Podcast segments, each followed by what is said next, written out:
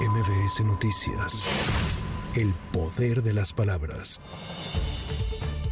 Embajador de Estados Unidos en México, Ken Salazar, señaló que no tenía conocimiento de lo manifestado por el titular de la Secretaría de la Defensa Nacional, Luis Crescencio Sandoval, de que están ingresando armas a México de uso exclusivo del ejército estadounidense. En conferencia de prensa, el embajador adelantó que se reunirá pronto con el equipo de seguridad mexicano para hablar sobre el tema. El asunto que levanta el eh, secretario general Luis Crescencio Sandoval, eso lo vamos a ver, eso estamos comprometidos de trabajar con Sedena a ver qué es lo que hay ahí. Todavía Nomás es la dirección, no tengo más información que compartir con ustedes. ¿Todo extrañamiento, este señalamiento, ya lo tenían detectado ustedes?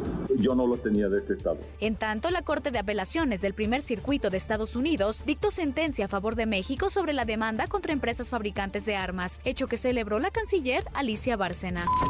Este lunes vence el plazo para que la ciudadanía realice el cambio de domicilio, la corrección de datos o el reemplazo por pérdida de vigencia de la credencial para votar. Por lo anterior, en los módulos de atención del Instituto Nacional Electoral se atenderá hasta el último minuto de este 22 de enero a quienes tramiten o renueven dicha identificación. Cabe señalar que los módulos registran una gran afluencia de personas que por diversas razones, entre ellas problemas de salud o falta de tiempo, dejaron el trámite para el último día. A través de un posicionamiento público, Amnistía Internacional lamentó la decisión judicial de permitir que un grupo de militares presuntamente implicados en el caso Ayotzinapa continúen el proceso en libertad. La organización defensora de derechos humanos resaltó que esta decisión vulnera a las familias de las víctimas en su acceso a la justicia y la verdad y crea condiciones para que la impunidad se profundice.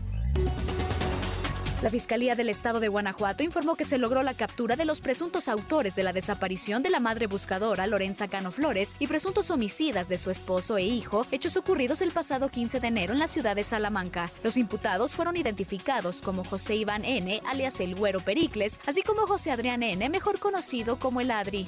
A través de un video difundido en las redes sociales de la Fiscalía Estatal, el fiscal regional B, Israel Aguado Silva, detalló que después de un operativo realizado en el lugar, se logró la captura de los sujetos mencionados. La Fiscalía obtuvo orden de aprehensión en su contra y a través de los agentes de investigación criminal logró su captura por los delitos de desaparición cometida por particulares y homicidio calificado. Con información recabada de diversos datos de prueba, se pudo establecer que los imputados llegaron al domicilio de las víctimas buscando a un hombre y al no encontrarlo deciden cometer primero los homicidios. Acto seguido, privan de la libertad a Lorenza N. Sin embargo, Lorenza Cano no ha sido localizada, por lo que los trabajos de búsqueda continúan.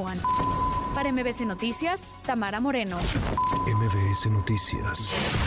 El poder de las palabras.